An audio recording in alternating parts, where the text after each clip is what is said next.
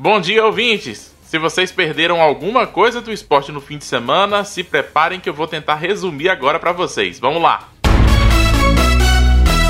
Começando fora do futebol, o GP da Rússia de Fórmula 1 foi disputado ontem e teve Valtteri Bottas da Mercedes como grande campeão, seguido por Max Verstappen da Red Bull e Lewis Hamilton da Mercedes, que sofreu punição durante a prova e fez uma corrida de recuperação.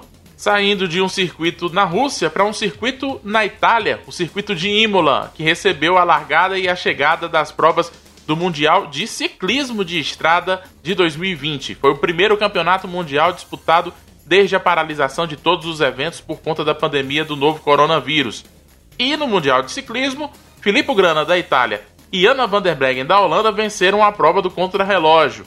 Na prova de longa distância de estrada, quem levou a melhor foi Julian Alaphilippe da França e de novo Anna van der Breggen da Holanda. No basquete dos Estados Unidos, terminou a saga da brasileira Damiris Dantas na WNBA, a Liga do Basquete Norte-Americano Feminino. O Seattle Storm venceu o Minnesota Lynx, time da atleta brasileira, por 92 a 71 e garantiu vaga na decisão do torneio.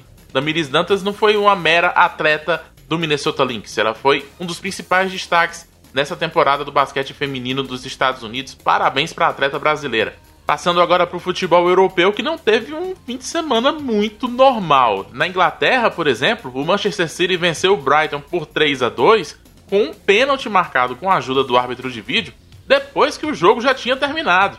Ontem, o Manchester City perdeu de goleada para o Leicester por 5 a 2 E calma aí que não foi só isso de estranho não. No campeonato alemão, o Hoffenheim goleou o Bayern de Munique, campeão da Liga dos Campeões da Europa, por 4 a 1. Normal mesmo tá o campeonato espanhol. O Barcelona estreou e venceu o Vila Real por 4 a 0 e o Atlético de Madrid goleou o Granada por 6 a 1 na estreia de Luiz Soares, que deixou o Barcelona recentemente. Falando de esporte piauiense, destaque para a atacante Adriana, do Corinthians, que agora lidera o Campeonato Brasileiro de Futebol Feminino. No sábado, o Timão venceu o Vitória da Bahia por 6 a 0, com direito a gol da Adriana. Na Série D do Campeonato Brasileiro, o River empatou em casa, no Albertão, 2 a 2 com o Baré de Roraima. E o Altos, contra o Santos do Amapá, lá no Amapá, goleou por 4 a 0. Na Série B do Brasileirão, a vida não tá fácil pro Cruzeiro. Perdeu pro Havaí por 1 a 0 na sexta-feira e tá na zona de rebaixamento com o Botafogo de São Paulo, o Sampaio Corrêa e o Oeste. E eu sei que você está esperando os resultados da Série A do Brasileirão. Vamos lá. No sábado, o Inter empatou com o São Paulo em 1 a 1. O Atlético Paranaense venceu o Bahia por 1 a 0 e o Atlético Mineiro bateu o Grêmio por 3 a 1. No domingo tivemos Vasco 1, Bragantino 1, Ceará 2, Goiás 2, Atlético Goianiense 1, Botafogo 1, Santos 1, Fortaleza 1 e o Palmeiras empatando com o Flamengo em 1 a 1. Se eu soubesse que ia dar tanto 1 a 1, eu tinha mudado os meus palpites na mesma hora.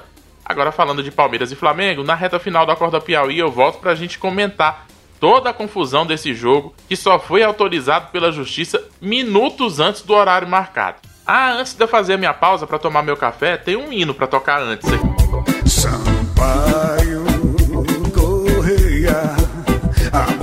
Querida de maior torcida deste Maranhão eu deixo vocês ao som da Tribo de Já para começar bem a semana com o hino do Sampaio Correia, que no sábado bateu o Motoclube por 2 a 0 e conquistou o título do Campeonato Maranhense. Eu volto às 8h15. Um abraço e até já.